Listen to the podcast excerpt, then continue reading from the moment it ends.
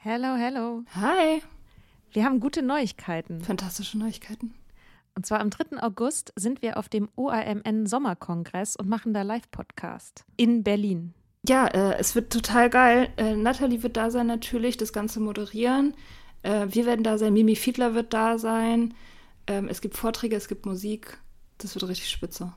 Genau. Und es gibt auch noch ein paar Tickets, aber ihr könnt auch Tickets gewinnen. Und zwar, wenn ihr eine Mitgliedschaft abschließt auf unserem Steady-Newsletter, den wir euch natürlich auch in jeder Folge und auf Instagram und überall verlinken, müsst ihr eine Mitgliedschaft abschließen. Das ist sowieso eine gute Idee. Da schreiben wir nämlich einmal die Woche sehr, sehr schlaue Dinge. Ihr könnt mit Soda Club up to date bleiben und vor allem könnt ihr dieses Projekt mit am Leben halten. Genau, ihr finanziert damit auch Ingos Arbeit und unsere Arbeit und dafür kriegt ihr tolle Texte von uns und Bonusfolgen. Es sind jetzt auch schon ganz schön viele Inhalte da, weil wir machen das ja schon eine ganze Weile. Das heißt, wenn ihr jetzt eine sportbillige Mitgliedschaft abschließt, dann kriegt ihr ja die ganzen Inhalte quasi der letzten, weiß ich nicht, zwei Jahre oder so, jede Woche, also hunderte Sachen, alle gleichzeitig. Das ist total krass. Mhm. Wenn ihr eine Mitgliedschaft abgeschlossen habt, könnt ihr uns eine E-Mail schreiben, schreiben, warum ihr gerne am Sommerkongress teilnehmen wollt. Und aus all denen losen wir dann die glücklichen GewinnerInnen. Yes. Mach Gut. das jetzt mal. Mach das. Und Mach das. Alle Links findet ihr in den Show Notes. If you're struggling to lose weight, you've probably heard about weight loss medications like Wigovi or Zepbound, and you might be wondering if they're right for you. Meet PlushCare, a leading telehealth provider with doctors who are there for you day and night to partner with you in your weight loss journey. If you qualify, they can safely prescribe you medication from the comfort of your own home. To get started, visit plushcare.com slash weight loss. That's plushcare.com slash weight loss. Plushcare.com slash weight loss.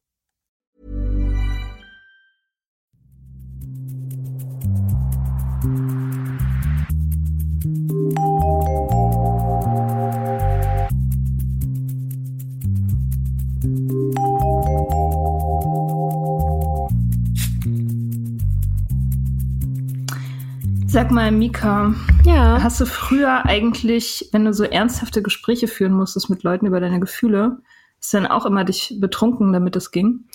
Ähm, nicht immer, aber es hat, ich wollte gerade sagen, aber es hat geholfen.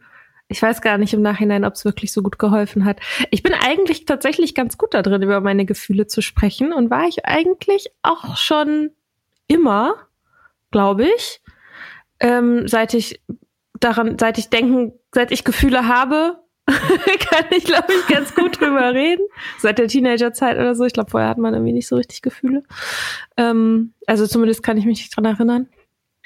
Ähm, ja, aber natürlich, ja, es gab schon auch so, dass ich dachte, man kommt da eher hin, vielleicht. Oder ich dachte, ich komme dann eher damit hin, wenn ich äh, ich komme eher in die Tiefe, wenn ich betrunken bin. Oder mhm. die andere Person kommt eher in die Tiefe. Oder man ist mhm. irgendwie ehrlicher. Halte ich inzwischen auch für Quatsch. Ich glaube, man naja, ist nicht man, ehrlicher. Man, man ist enthemmter, ne? Also man hat weniger Angst. Ja, aber man sagt ja auch manchmal Sachen, die man vielleicht nicht so meinte, wenn man betrunken ist. Also wenn man sich irgendwie streitet und irgendwas ist dann ähm, super dramatisch oder so, oder also es eskaliert ja viel schneller. Also insofern frage ich mich, ob das wirklich nur eine Enthemmung ist. Ich kann es nicht so richtig glauben, dass das wirklich nur ist, ähm, quasi der Alkohol baut die Barrieren ab, die man hat, und deswegen kommt sozusagen die Wahrheit, bricht sie aus einem heraus, weil mhm. jetzt diese Barrieren weg sind. Oder ich, das kann ich, das glaube ich nicht, ehrlich gesagt. Ich weiß nicht, wie ist es ja bei dieses, dir?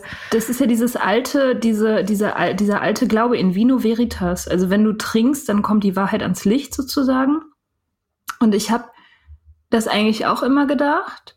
Und dann irgendwann mal, da habe ich noch getrunken, da habe ich diese Autobiografie gelesen von Lina Dunham. Mhm. Äh, und da ist eigentlich total unrelated zu, zu, dem Thema, aber da steht ein Satz drin, über den ich total lange nachgedacht habe, nämlich ähm, betrunkene Gefühle sind keine richtigen Gefühle oder sind keine wahren Gefühle. So. Also das, das würde dann sozusagen nahelegen, dass dir der Drink irgendwelche Sachen initiiert, die eigentlich ohne den Alkohol gar nicht wirklich da wären. Und da ja, bin ich irgendwie immer noch unentschieden, was das betrifft. Ich habe auch mal gelesen, dass es ähm, so eine Theorie dazu, dass Alkohol ist gar nicht unbedingt so dieses, also ja, enthemmt zwar, aber so, das ist gar nicht genau das, was es ist, sondern es ist eher so, dass Alkohol alles kurzfristig macht. Also, dass du nicht quasi die Konsequenzen deines Handelns unbedingt bedenkst. Also, dass du nicht langfristig handelst, sondern dass du mhm. sozusagen und also, dass diese, dass du, dass dein Blick ab quasi in einem bestimmten Punkt durch den Alkohol einfach, dass du soweit gar nicht gucken kannst und mhm. auch soweit vielleicht gar nicht fühlen kannst. So, mhm. Und dass das, dass, dass hängt natürlich zusammen mit einer Enthemmung, weil warum ist man gehemmt? Weil man Angst hat vor Konsequenzen. Mhm. Ähm, aber es, es spricht ein bisschen dem entgegen, dass man die Wahrheit sagt oder dass man quasi nach seinem wahren Ich handelt oder so, weil das wahre Ich und die Wahrheit, die können ja auch langfristig sein. Aber bei Alkohol geht es nicht, wenn du betrunken bist. Weißt du, ja. wie ich meine?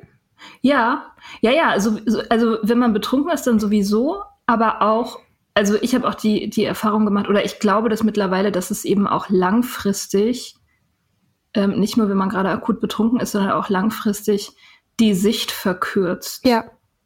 Ähm, auf alles. Und auch nicht nur in Bezug auf Gefühle oder emotionale Zustände, sondern auch in Bezug auf ganz andere, irgendwie nicht wirklich verwandte Dinge, zum Beispiel in Bezug eben auf Arbeit oder auf generell so Lebensplanung oder so. Und ähm, dass, dass eben, wenn man, wenn man trinkt, wenn man also auf die abhängige Art und Weise trinkt, dass dann die Distanz, also die, ja, die Distanz, die du in die Zukunft blicken kannst, immer kürzer wird auf allen Ebenen. Also was Geld betrifft, was, was Arbeit betrifft, was so grundsätzliche Ziele im Leben betrifft. Du suchst dann immer mehr die kurzfristige, den kurzfristigen Fix sozusagen und nicht die langfristige Lösung für Sachen. Ja, weil dein Leben folgt ja auch nicht mehr deinem eigenen Rhythmus. Dein Leben folgt ja quasi dem Rhythmus von Alkohol. Ja, ja also und wenn ich mir überlege, ähm, dass also zum Beispiel so als Beispiel Job, ja, irgendwie als ich so furchtbar unglücklich war in meinem Job, ich habe dann, ähm, ich bin nicht dann nachmittags nach Hause gegangen und habe ähm, versucht sozusagen, habe Bewerbungen geschrieben und habe äh, mir überlegt, wie ich eigentlich arbeiten und leben will. Ich habe mir halt einen reingestellt. So und das war halt das, worauf ich mich gefreut habe. Ne? Ja. Also was heißt gefreut? Ist jetzt vielleicht auch ein bisschen das falsche Wort, aber das war das war das, wohin das war mein Fixpunkt. Mhm. Und ähm, wenn immer quasi, wenn, wenn Alkohol so ein starker Fixpunkt für dich ist, das heißt ja auch, dass andere Dinge einfach nicht mehr Fixpunkt sind. Ja, absolut. Ja, total. Und auch so in Beziehungen ist genau das Gleiche. Das, äh, da, da war ich auch immer so irgendwie unglückliche Beziehung. Der nächste, das nächste Drama war dann immer entscheidend. Nicht irgendwie das große Ganze oder wo man hin will oder der langfristige Plan, sondern eher irgendwie, dass man sich nach einem Streit so schnell wie möglich wieder besser fühlt und nicht das grundsätzliche Problem zu lösen. Also grundsätzlich irgendwie das Verhalten wird so, dass man, dass man das, das, das Drama, was gerade läuft, versucht zu lösen und das dann als die Lösung begreift für alles.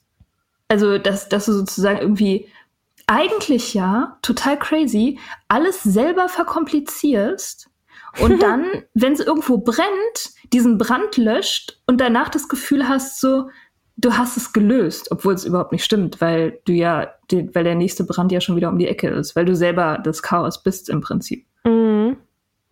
Ja, vielleicht ist es ein bisschen wirr. Ist ein bisschen so, ähm, das erinnert mich gerade daran, was ähm, Trevor Noah, ist ein amerikanischer Comedian, der die Daily Show ähm, macht, äh, mal über Donald Trump gesagt hat. Das ist vielleicht ein komischer Vergleich, oh, aber oh er hat gesagt, äh, Donald Trump scheitert an der Corona-Krise, weil es die einzige Krise ist, die er nicht selber verursacht hat. Also oh, Donald Trump hat ja immer sozusagen selber sich den selber sich die Krisen gebaut und konnte mhm. dann als konnte die dann handeln.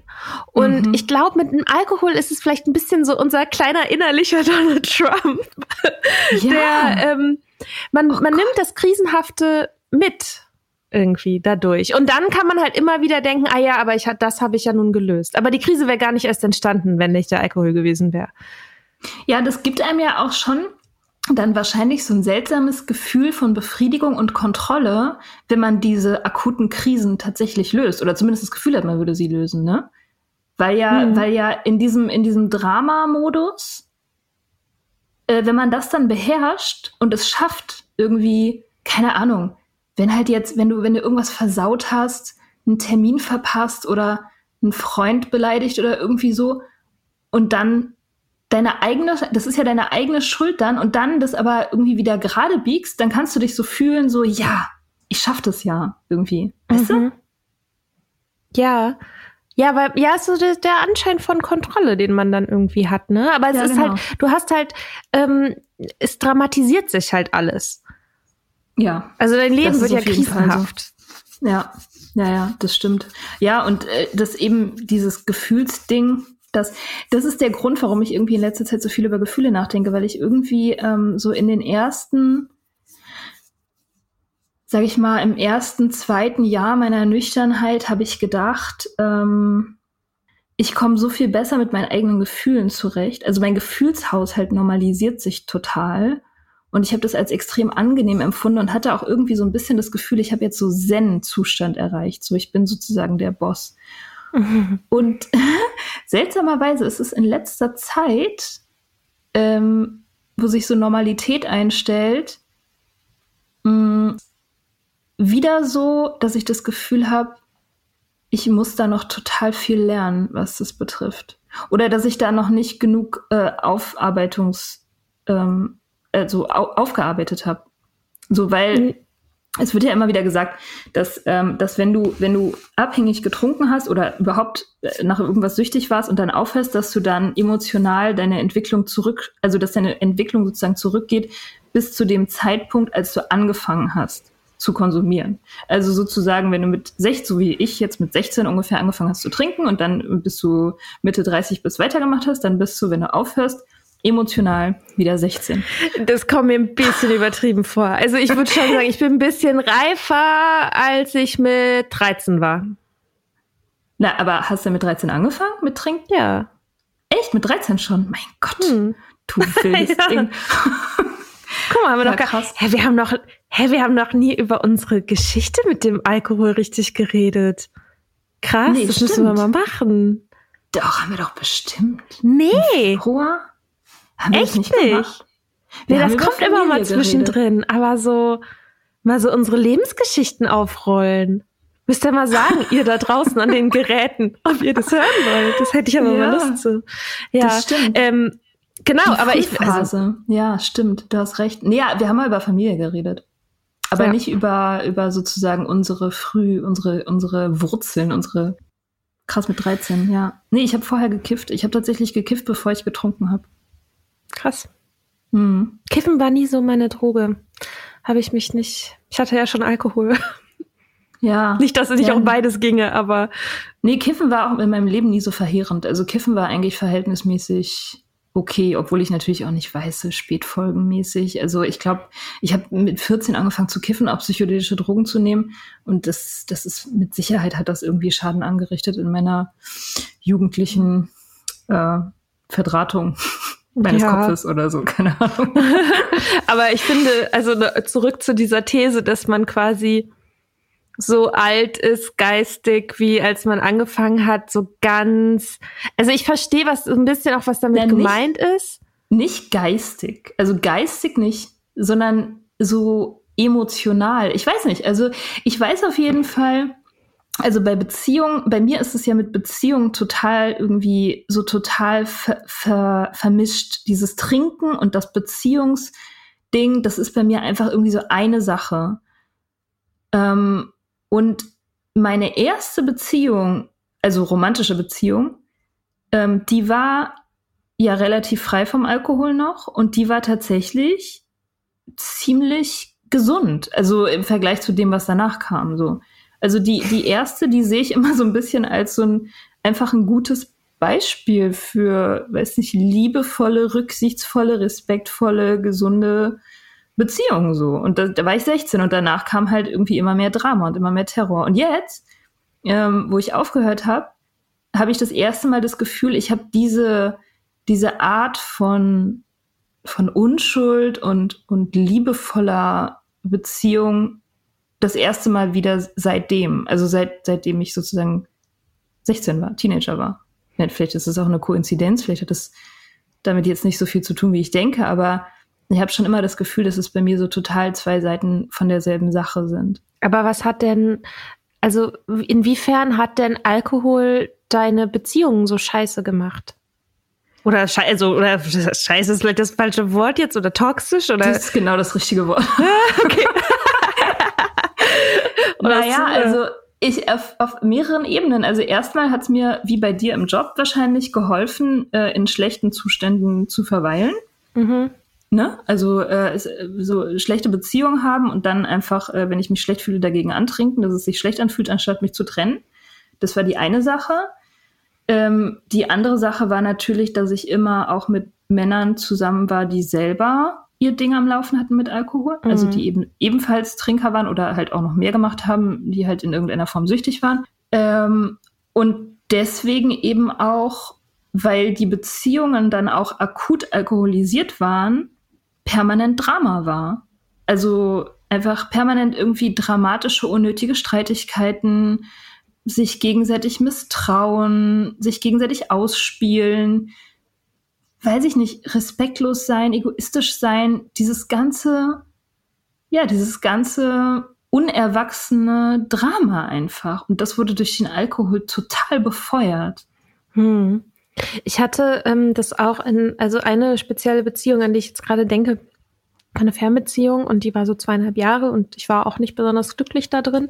Aber wir haben halt beide ordentlich getrunken und ähm, halt auch Fernbeziehungen. Ne? Also wir haben dann halt irgendwie in Pubs abgehangen. Also wir haben uns halt, der ist ihre und wir haben uns äh, irgendwie im, in dem Pub kennengelernt, in dem ich damals auch gearbeitet habe. Das war dieser Comedian, ne? Ja, ja, genau, der Stand-up-Comedian, auch gleich ja. noch so ein Lifestyle. Ähm, ich hatte halt manchmal das Gefühl, wir können eigentlich nur richtig miteinander reden, wenn wir beide was getrunken haben. Ich hatte dieses Gefühl schon, das hat aber bei mir nicht dazu geführt, dass ich gesagt habe, so, wir hören jetzt mal auf zu trinken oder ich spreche das jetzt an, sondern es hat eher dazu geführt, dass ich halt ja das Trinken auch gesucht habe weiter. Und dass es quasi erleichternd war, Mhm. Auch weil es eine für mich eine sehr, eine sehr stressige, emotional stressige und ich würde sagen, seine Kommunikationsmuster auch relativ toxisch waren. Und vielleicht meine auch, keine Ahnung, aber ähm, äh, ja, genau. Und dass ich dann den Alkohol auch immer als so ein bisschen was Erlösendes empfunden habe. Dabei war ja das Grundproblem eigentlich die Beziehung. Aber das Gefühl, aber diese Illusion ist so stark, dass Alkohol einem hilft, über Gefühle zu reden. Das finde mhm. ich halt so krass. Ja.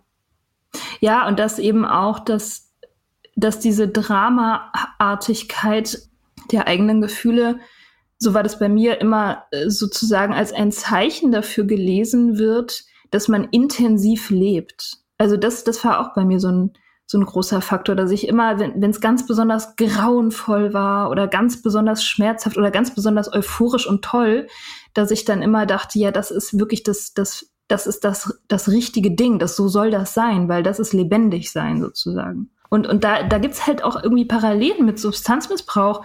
Das, das Drama, was man selbst erzeugt, das dann wieder zu bändigen, dass, dass man das verwechselt mit, äh, ja, mit, mit ja, Kontrolle. Glück. Genau, und ja, und auch irgendwie mit, mit, mit, guten, mit einer guten Beziehung oder so, dass, dass du dann ja so, es ist, das ist ganz weird, das auch auseinanderzufriemeln, ist total ähm, schwierig. Ja, auch dass sozusagen diese großen Gefühle, also ne, die sozusagen auftreten nach einem Streit, Spannung, alles ist chaotisch, alles ist irgendwie wild, man verletzt sich gegenseitig emotional oder man wird vor allem verletzt, kann ja auch sein. Es, also dieser, ich, äh, dieser Spruch, es gehören immer zwei dazu, halte ich halt für ganz großen Bullshit, also, aber egal. ähm, ähm, so, und dann wird das beschwichtigt und die Erleichterung, die danach kommt. Also ne, so wie nach einem super langen Tag ähm, Wandern die Wanderschuhe auszuziehen. Und das fühlt sich halt zehntausendmal besser an, als einfach die ganzen, als einfach keine Wanderschuhe zu tragen. Ja, weißt, genau. Ich, ne? Ja, genau. Und, und das, das, genau, ähm, das ist ein gutes Beispiel. Das ist halt wie mit der Sucht, dass, dass eine Sucht letztendlich die, die, die den Schmerz äh, stillt, den sie selbst erzeugt hat. Genau, und das verwechselt man dann mit Liebe. Ja, so. boah, und das ist so wild. Und ich habe ich habe zum Beispiel, ich weiß noch, mein Ex-Freund, mit dem ich ziemlich lange zusammen war, wir hatten immer so eine On-Off-Beziehung. Und der, ähm, das war ein ziemlicher Hallodri. Ich ja auch, aber er halt irgendwie schon auch länger als ich und so weiter. Ein Hallodri. Ein, ja, ein Hallodri.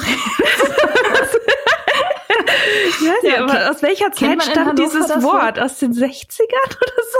Ich, ich glaube, das ist sogar ja. noch älter. Ich finde das irgendwie ja. gut und das ist auch sehr passend zu den Typen. Also es war ein Typ, mit dem man, dem man wirklich sehr viel Spaß haben konnte, aber halt lieber nicht so richtig tief gehen. Anyway, auf jeden Fall, dieser Typ hat ähm, irgendwann während unserer On-Off-Beziehung ein Kind bekommen mit seiner Ex-Freundin, Wiederfreundin, keine Ahnung. Also der hatte halt so eine Freundin und mich und irgendwann mhm. hat er ein Kind mit der und hat mir das aber zunächst nicht erzählt. Cooler und Typ. dann, ja, ich bin auch ganz stolz auf meine Männerwahl immer wieder. Klingt ähm, gut, ja. Auf jeden Fall ähm, hat er mir das dann eines Tages, da war das Kind so ungefähr drei oder vier Monate alt, Was? hat das mir dann, drei? ja, ja. Mhm. Ach so, ich dachte, er hätte vielleicht nicht erzählt, dass sie schwanger ist oder so. Nee, wir waren also zu der Zeitpunkt, als sie schwanger geworden ist, hatten wir gerade eine Off-Phase. Aha. Ähm, und sonst wäre es auch problematisch. Naja, das traue ich, habe ich ihm dann doch schon auch im Nachhinein so zugetraut. Auf jeden Fall, als wir dann wieder zusammengekommen sind, äh, war alles wieder schön und so, wie das halt nach so Off-Phasen ist. Und eines Tages hat er mir dann aber gesagt, auf Nachfrage, dass er ja ein Kind hat mit dieser Frau. Und naja, und das war halt eben genau wie nach Skript. Es war mega dramatisch. Ich bin komplett ausgerastet, habe ihn rausgeworfen, alles Drama, habe meine Freundin voll geheult, habe gesagt, ich sehe den Typ nie wieder, bla bla bla. Und dann irgendwie, als sich das so ein bisschen gelegt hat, ne, als ich halt so nicht mehr so viel gefühlt habe, rief er dann irgendwann an, einen Tag, und hat gesagt so, ey, lass uns doch mal darüber reden und irgendwie Kuchen essen gehen oder so. Und ich dachte mir, ja, wieso nicht? Ich sehe gerade gut aus, kann ich auch mal wieder mit ihm reden. Und irgendwie drei Stunden später war ich wieder mit ihm zusammen und wir lagen irgendwie auf seinem Fußboden in seiner Wohnung. Und er hat gesagt, jetzt werde ich dich nie wieder gehen lassen.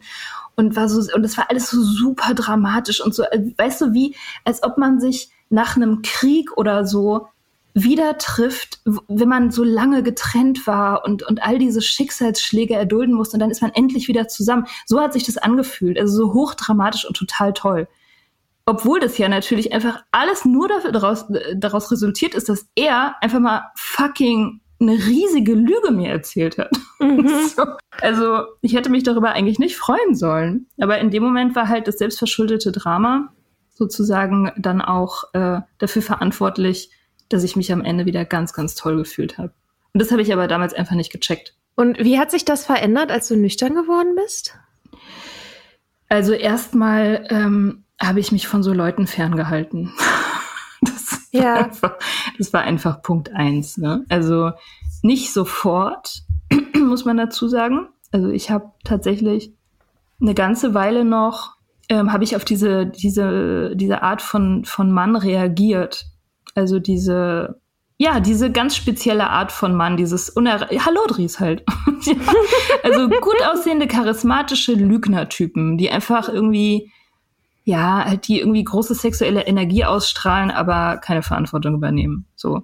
Das, also ich habe diese Typen immer noch sehr anziehend gefunden, auch noch lange nachdem ich nüchtern geworden bin. Aber der Unterschied war, dass ich halt, wenn die mich verletzt haben oder Anstalten dazu gemacht haben, das nicht mehr tolerieren konnte, weil ich konnte es ja auch nicht mehr betäuben. Also, ne? Ich war mhm. ja die mhm. ganze Zeit klar im Kopf und auch irgendwie nett zu mir selbst und so weiter. Und da kann man halt kann man sich so eine Scheiße halt einfach nicht mehr reinziehen. Mhm. So, deswegen, deswegen habe ich dann angefangen, die zu meiden. Und wenn ich gemerkt habe, so, ich fahre auf einen von denen ab, dann habe ich das zwar zur Kenntnis genommen und irgendwie dagegen, also ich habe halt dagegen gehalten und dann Nein gesagt, immer wieder Nein gesagt. Und es nicht mehr gemacht. So, das hat sich verändert. die, ja, so Typen, also da gab es noch so ein paar, nachdem ich schüchtern geworden bin, die mich auf diese Art und Weise verletzt haben. Also nicht mehr so schlimm, weil ich habe die ja nicht mehr so nah an mich rangelassen, aber die das halt noch konnten. Und diese Verletzung hat sich dann schon auch noch mal anders angefühlt als äh, zu, zu Trinkzeiten. Also es ist schwierig zu beschreiben.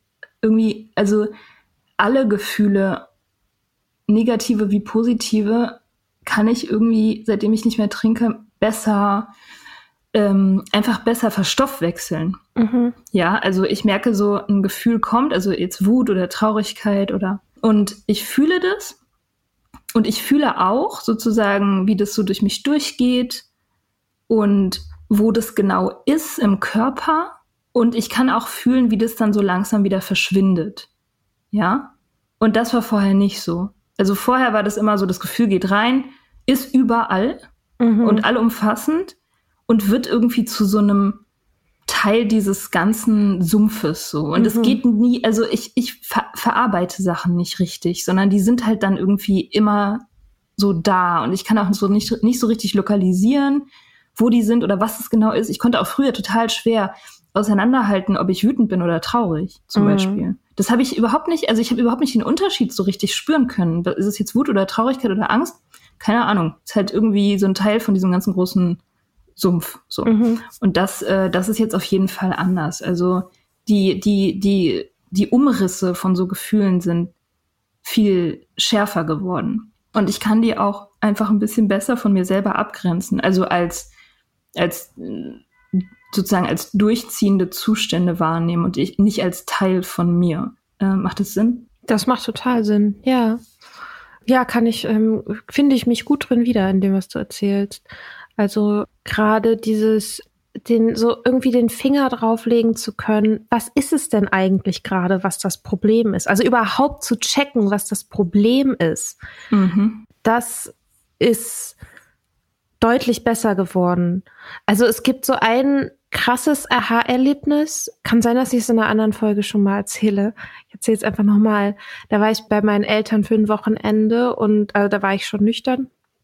Und ich habe früher immer irgendwie, nachdem ich bei meinen Eltern war, so ein krasses Bedürfnis zum Trinken gehabt. Einfach weil ich irgendwie das Gefühl hatte, ich weiß nicht, ob es mein, ne, ich dachte mal so, was ist es? Ist es meine Heimatstadt? Ist es mein Elternhaus irgendwie in meinem alten Teenagerzimmer? Das ist zwar nicht mehr mein Zimmer sozusagen, aber ne, ist es das da irgendwie drin zu schlafen? Was, was ist es? Warum bin ich mich, warum fühle ich mich irgendwie so schäbig und angespannt, wenn ich wiederkomme, auch wenn das Wochenende nett war, ne? Also mit, ich komme super gut klar mit meinen Eltern. Ähm, wir können gut reden, aber warum fühle ich mich immer so, ja, und warum habe ich so viel Spannung? Und dann war ich nach so einem halben, dreiviertel Jahr nüchtern, war ich bei meinen Eltern und kam wieder und dachte so, ah, das ist Spannung zwischen den beiden. Die hat überhaupt nichts mit mir zu tun. Also, ähm, und das war so ein krasses Aha-Erlebnis für mich, weil ich in, dann auch darauf reagieren konnte und sozusagen sagen konnte, okay, die Spannung die kommt dann auch dahin, wo sie hingehört. Und ich habe das dann auch thematisiert. Ich habe dann auch irgendwie danach, also ein paar Tage später, nochmal mit meiner Mutter telefoniert und ähm, war, das war ein super krasses, offenes Gespräch, in dem ich ihr sehr ehrlich gesagt habe, wie ich mich in bestimmten Situationen gefühlt habe. Sie gesagt hat, krass, das, ne, ich denke, man denkt immer, die anderen kriegen nichts mit oder so, aber kriegen sie ja doch. Und ich bin einfach ja. schon seit ich klein bin, halt super sensibel für diese Spannungen in meiner, in meinem Umfeld. Und ich habe die aber in, in Trinkzeiten immer sehr, sehr stark einfach in mir drin gehalten. So mhm. und wusste gar nicht und dachte immer, das sind meine eigenen. Aber das sind mhm. gar nicht meine. Mhm. Und das war so ein, also da habe ich irgendwie das Gefühl gehabt, da bin ich irgendwie durch was durchgebrochen, weil das auch eine, also so, so positiv durch eine, so eine Wand durchgebrochen, gegen die ich immer wieder gelaufen bin, weil ich mich immer wieder auch gefragt habe, warum ist das so? Ja. So. Ja, also das war irgendwie krass. Ja. Ja, das klingt cool. Das ist so, ich weiß nicht, äh, erwachsen werden auch auf eine Art, ne? ja, nicht immer alles zu seinem eigenen Problem machen, sich abgrenzen und so. Das ist echt ein großes Thema. Aber in letzter Zeit habe ich wirklich, also ich habe wieder das Gefühl, ich bin schlechter drin. Jetzt wieder das Gefühl, ich bin schlechter drin. Und, und ich habe in letzter Zeit häufig das Gefühl, ich äh, bin unerwachsener als andere Leute. Also vielleicht ist es Bullshit mit diesem, man geht zurück emotional in seine Vergangenheit, aber bei mir fühlt sich das oft so an. Ich habe oft das Gefühl, ich bin weniger emotional gesund als andere Leute. Hm, aber so. geht es vielleicht allen anderen Leuten auch so? Ich weiß es nicht. Ich habe keine Ahnung. Ich, ich glaube nicht. also, ich, ich weiß nicht. Also do, doch bestimmt vielen Leuten. Also ich glaube, das, das ist jetzt nicht, nicht unbedingt ein ungewöhnliches Problem. Aber ich, äh, ich kenne durchaus Leute, die ziemlich glaubhaft rüberbringen, dass, äh, dass sie das nicht so haben. Hm, ja, ja, es gibt so Leute, das ähm, so gesunde. es gibt so gesunde Leute. ja, ich finde es ja. auch krass. Also ich war irgendwann mal, ich dachte auch ganz lange, alle haben das. Also so existenzielle mhm. Schmerzen zum Beispiel. Also wenn du wirklich das Gefühl hast, dir tut die Existenz weh oder ja so, ich weiß auch nicht, oder so, so richtig fiese, so Flashbacks, dass man auch so an irgendeine Situation denkt von vor fünf Jahren, von vor zehn Jahren, was auch immer, und so zusammenzuckt. So, ich mhm. habe dann körperliche Reaktionen darauf, auf irgendwas, was längst vorbei ist. Ja. Ähm, und dass es manchmal auch irgendwie schwierig ist, morgens sein, also ich habe irgendwann mal, da habe ich noch getrunken, aber da hat mich mein, ich kam ein bisschen zu spät zur Arbeit und da hat mich meine Kollegin gefragt, so, warum ich, ne, was, was los ist so.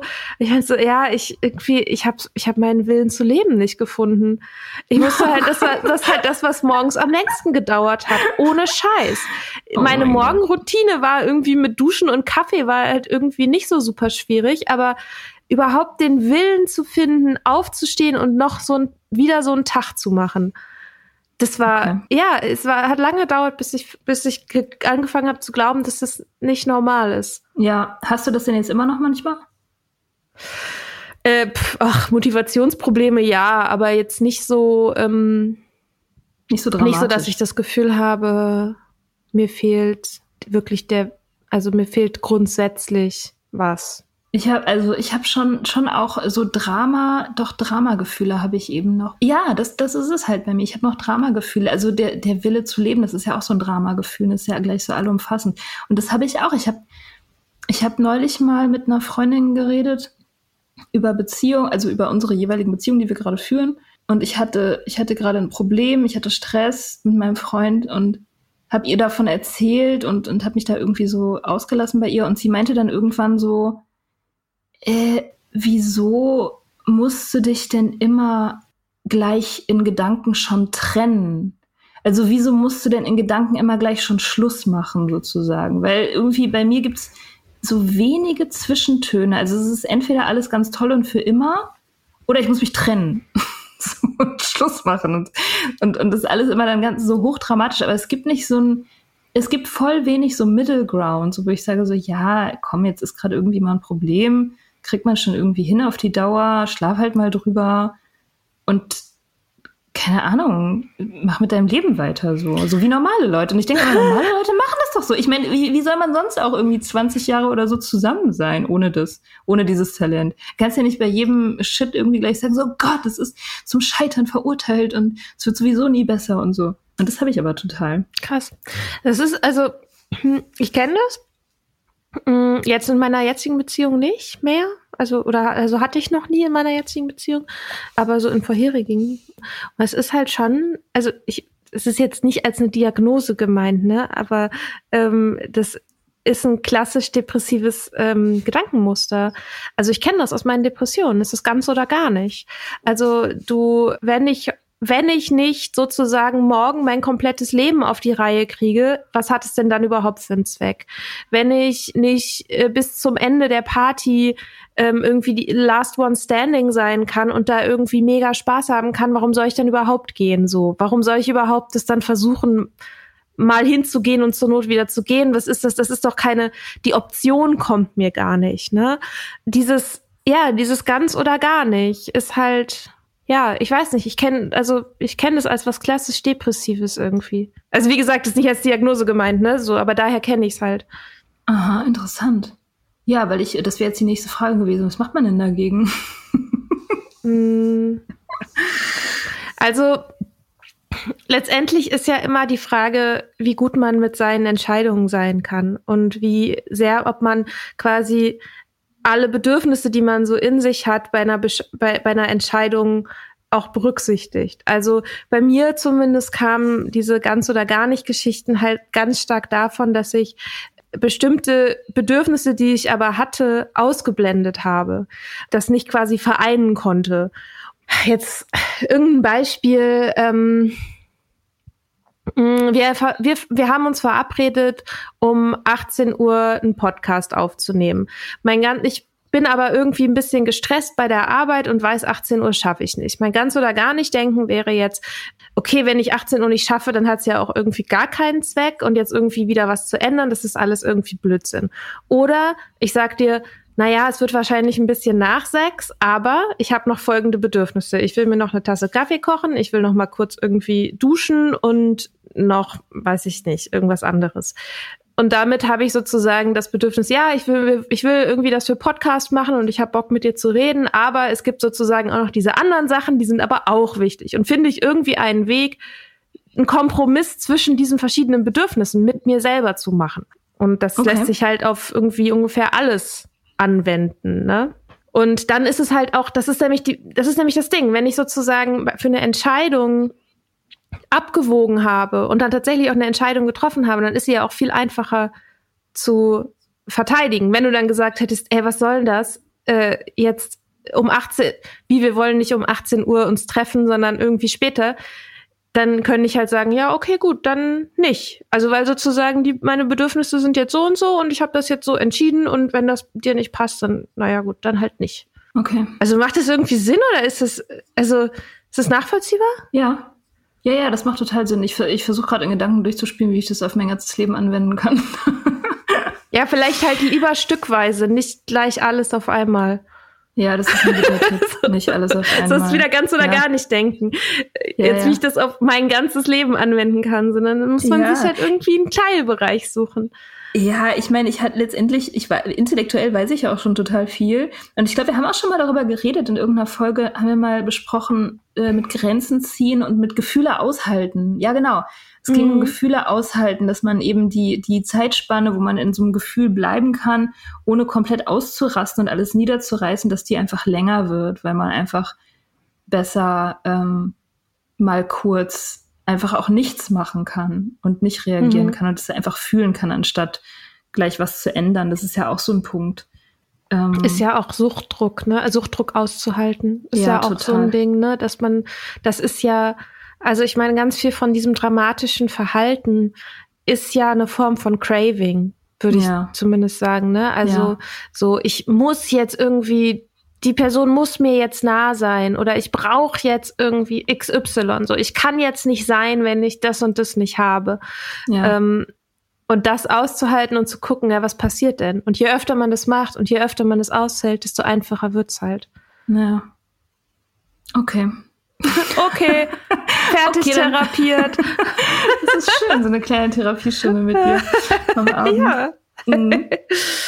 Mhm. Ja, ja, äh, ja, also, aber es ist irgendwie echt, es ist echt verrückt. Also die Arbeit hört irgendwie nicht auf. Als nee. ich aufgehört habe zu trinken, habe ich echt gedacht, so das, das größte Ding habe ich jetzt gemacht. So, also das, das, das härteste, was ich jemals machen werde, das habe ich jetzt hinter mir und jetzt mit mhm. alles andere nur noch so ein Kindergeburtstag. So, aber mh, mm, das ist echt nicht so. Also das, äh, die, die Herausforderungen, die wachsen halt auch irgendwie mit den eigenen Fähigkeiten mit. Das ist echt manchmal frustrierend. Ja, aber irgendwie doch auch. Ich finde halt so, die Qualität wird besser. Die Qualität der Probleme und die Qualität ja. der seelischen Probleme. Also das ja. ist zumindest bei, also bei mir jetzt so nach einem Jahr. Aber andererseits habe ich halt auch noch, glaube ich, stärker diesen Kontrast, ne, dass ich halt noch genauer weiß, wie es vorher war und halt noch ein bisschen auf dieser Welle surfe von, hey cool, ich bin viel ausgeglichener und so Wander Thema Wanderschuhe, ne? Ich habe halt mhm. halt gerade erst meine Wanderschuhe ausgezogen, mehr oder weniger. Und ja. das war noch mal ganz was was völlig anderes in den ersten drei Monaten. Alter, da waren also das war krass. Ja, Also, ich weiß. Wie ich- verliebt sein, wie ganz doll verliebt sein ist es gewesen. Also, ja, auch. Aber also, ich, wir müssen, können ja mal, ähm, äh, können ja mal unsere Notizen vergleichen. Also bei mir war es halt emotional, hab ganz viel geheult. Mhm. Ich habe ganz viel gelacht. Ich habe ähm, enorme Energieschübe gehabt. Und ich Ja. habe unfassbar viel geschlafen. Also ich bin zum Teil irgendwie um 7 Uhr abends oder so bin ich ins Bett gegangen, weil ich das Gefühl hatte, okay, der Tag hat mir nichts mehr zu geben. Tschüss. Okay, So. interessant. Das hatte ich leider nicht. Also geschlafen habe ich normal. Es klingt super. Nee, ich war einfach, also ich war einfach mega euphorisch. Ich war einfach die ganze Zeit euphorisch. Die kleinsten Sachen haben mich total geflasht. Also Fahrradfahren, Sommer, blauer Himmel, irgendwie Vögelgezwitscher, das habe ich alles unglaublich glücklich gemacht. Also, und halt sehr viel Energie, auch sehr viel Energie zu, zum Kreativsein. Und ich wollte auch den ganzen Tag darüber reden, wie geil das ist, nicht zu trinken. Und ich habe mich auch so super schlau gefühlt. Also das war schon, das war schon, ja, das also eben, ich habe, ich habe schon, ich habe schon gedacht, so ich bin, ich bin am Ziel, so, so das ist jetzt, also das ist jetzt so der heilige Gral. Mm. Das so war das Gefühl tatsächlich. Es ist schon so, also wenn man, wenn man zurückblickt oder wenn ich zurückblicke auf meine Vergangenheit, auf meine emotionale Vergangenheit, ist das Leben schon einfach deutlich besser geworden. Aber nach einer Weile fühlt sich das halt nicht mehr so an, weil Mhm. man das vergisst. Also man vergisst auch irgendwie, wie, wie schlimm das mal war oder wie, oder was für, was für niedrige Probleme man mal hatte. So, also, ne? Ich meine, das Problem zu haben, dass ich mit einem Typen zusammen bin, der mir sein Kind verheimlicht, das ist auf jeden Fall, also ist schon besser geworden, deutlich Mhm. besser. Aber ja, das ist halt, das wird halt immer indiskutabler auch mit der Zeit und deswegen, ja, das, äh, das Gefühl am Ziel zu sein, das, das hört auf, kommt wahrscheinlich auch nicht wieder. Hm, ja, ich glaube, also es gibt halt kein Ziel, ne? Also ich meine, gut, das ist quasi jetzt ein große, eine, ein großes Ding ist irgendwie geschafft. Ein fest, ein fetter Meilenstein. Also für mich irgendwie mit, also oder also Nüchternheit. Oder vielleicht ist es gar nicht unbedingt ein Meilenstein. Nee, ich glaube, Das ist die das ist das falsche Bild. Also, weil es ist quasi, man hat, man, man fährt irgendwie so an sein, auf seinem Weg mit seinem ah, Auto und man hat endlich den Motor repariert. So. Also, Mhm. das heißt, man kommt überhaupt erst vorwärts. Ja, So. Und ich glaube, das ist eher die Nüchternheit. Die Nüchternheit ist nicht ein Punkt auf dem Weg. Es ist das, was einen befähigt, diesen Weg halt weiterzugehen Ja. in eine gute Richtung. ja, Insofern es, ist es kein Ziel. ja, ja, es macht die Entwicklung möglich. Das, Mhm. so sehe ich das auch. Es macht jede Entwicklung überhaupt erst möglich. Ja, deswegen habe ich auch immer so viel, ähm, so viel Mitgefühl für Leute, die da noch drin sind, weil, weil ich immer denke so, also weil, weil dann ganz oft irgendwie, ja, dieses Problem muss ich erst lösen und dann höre ich auf zu trinken Mhm. und so, ne, dieses klassische Ding, was wir alle irgendwie hatten. Und äh, da denkt man sich immer so, nee, nee. Das, Genau. das allererste, was passieren muss, ist das eben abzustellen. Und dann kann Ja. alles andere passieren. Ja, ich, Ja. ich bin depressiv und deswegen trinke ich. Und wenn ich erst so meine Depression gelöst habe, dann löst sich auch mein Alkoholproblem Mhm. wie von selbst. Und dann kann ich endlich normal trinken, wie alle anderen auch. Deswegen begebe ich mich jahrelang in irgendwelche Therapien und verschweige da, was mein eigentliches fucking Gott, Problem Mann. ist. Ich habe Gott sei Dank nur ein Jahr Therapie gemacht äh, in diesem Mhm. Stil. Das war schon ganz schön lang. Ich habe letztens mit meinem, äh, mit meinem Psychiater geredet, auch so über, ich habe so erzählt, wie jetzt mein letztes Jahr war und so. Und wir haben einen Plan gemacht, so zum Ausstieg aus den Antidepressiva. Und ich habe so ein bisschen erzählt, was so, was so war und wie es mir so geht. Und dann meinte so, ah, Frau, ich sage jetzt meinen Nachnamen nicht. Egal, Frau Mika. Sag, Frau Mika. Da, also als Therapeut bei Ihnen, na, da reibt man sich ja die Hände. Was? Da reibt Wie? man Also- sich die Hände. So, er hat so, war so, er war Meint, so. meint ihr, du bist gutes Material oder wie? ich glaube ja, ja, ja. Und unterhaltsam glaub, auch. Was? So unterhaltsam. Also praktisch eine äh, ne, ne, ne Art von, von Urlaub für so einen für so einen Psychiater. Na, ich Also glaube. der denkt sich dann immer, wenn du kommst, so, ach, jetzt kommt wieder Frau Mika, das wird lustig und, ja, und super, weil die ist so reflektiert und die macht alles im Prinzip selber. Ich muss nur daneben sitzen und Das wird trotzdem bezahlt. Das darfst du zu mir nicht sagen, weil für mich ist halt, ich habe halt auch ein bisschen so eine Gefallsucht. Ich will natürlich die perfekte, ich will natürlich die perfekte Patientin sein. Natürlich ist mir das, das natürlich dieser Spruch, bei Ihnen reibt man sich ja die Hände, das ist mir natürlich, das ist mir runtergegangen wie Butter. Ähm, mm. aber ich glaube, was er damit meinte, ist, dass man, glaube ich, bei mir jetzt irgendwie was reißen könnte. Also so im Sinne von, ich habe jetzt halt, also therapeutisch einfach. Ja. Ähm, und ich glaube, das ist bei vielen Leuten so, die so eine Sucht oder eine Abhängigkeit überwunden haben. Ich glaube, bei denen kann man echt was reißen. Weil, und vorher, Voll. also weil das halt eine, eine Form von Ehrlichkeit bedarf, die, ähm, für die es sonst nicht so viel ähm, Bedarf gibt in der Welt. Also mhm. gäbe es schon, jeder hätte so einen Bedarf, aber sozusagen, so um sich selbst zu retten, muss man halt irgendwie diese, diese Art der Ehrlichkeit entwickeln mit sich ja. selber und auch so seinen eigenen Bullshit da irgendwie mal durchzu durch durchzukauen.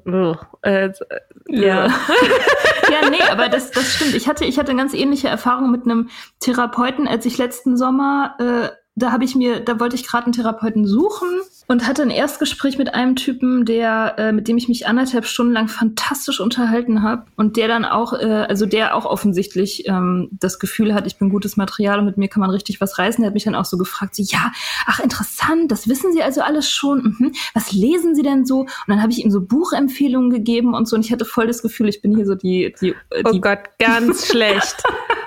Ja, genau. Und dann bin genau, ich rausgegangen. Geht voll auf deinen Ego-Trip. Voll, ja, voll. Und echt, und ich dachte so, als ich da rauskam, so, Mann, war das toll. Aber ich wusste auch gleichzeitig, okay, ja, den, den, den nehme ich dann eher ja. nicht. Also der meinte dann auch so, ja, ja, ich nehme sie gerne an und so.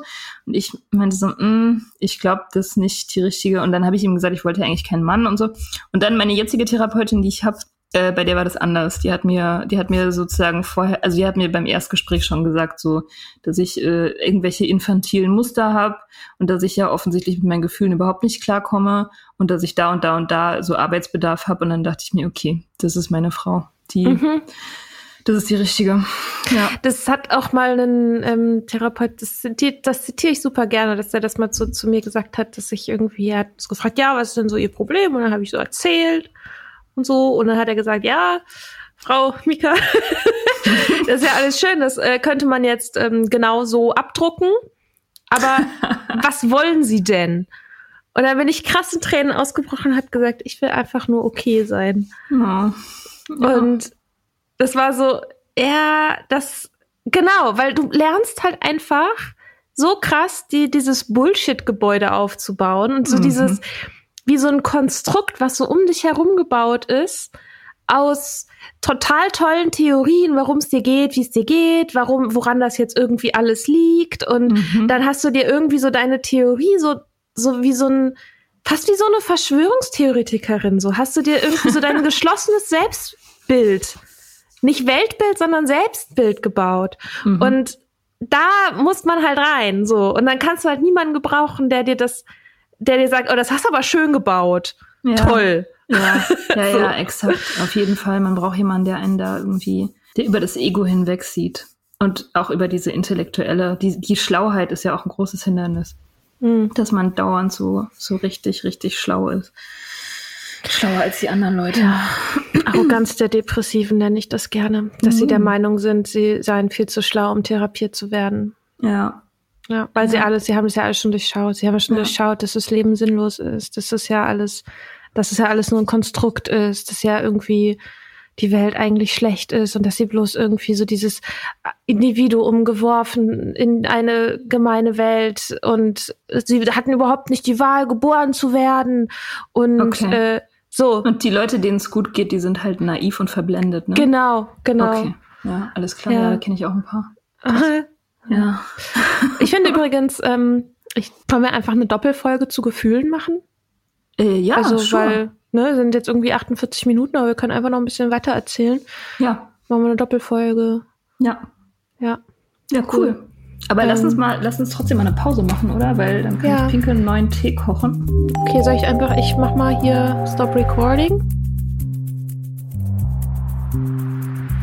Wir hoffen, euch hat die Folge gefallen. Ihr findet unsere Blogs unter datesonthedrinks.com und richtignice.com. Folgt Soda Club auf Instagram unter sodaclub.podcast. Schreibt uns für Feedback, Fragen und Themenvorschläge. Und wenn ihr uns auf iTunes eine gute Bewertung hinterlasst, freuen wir uns. Bis bald im Soda Club.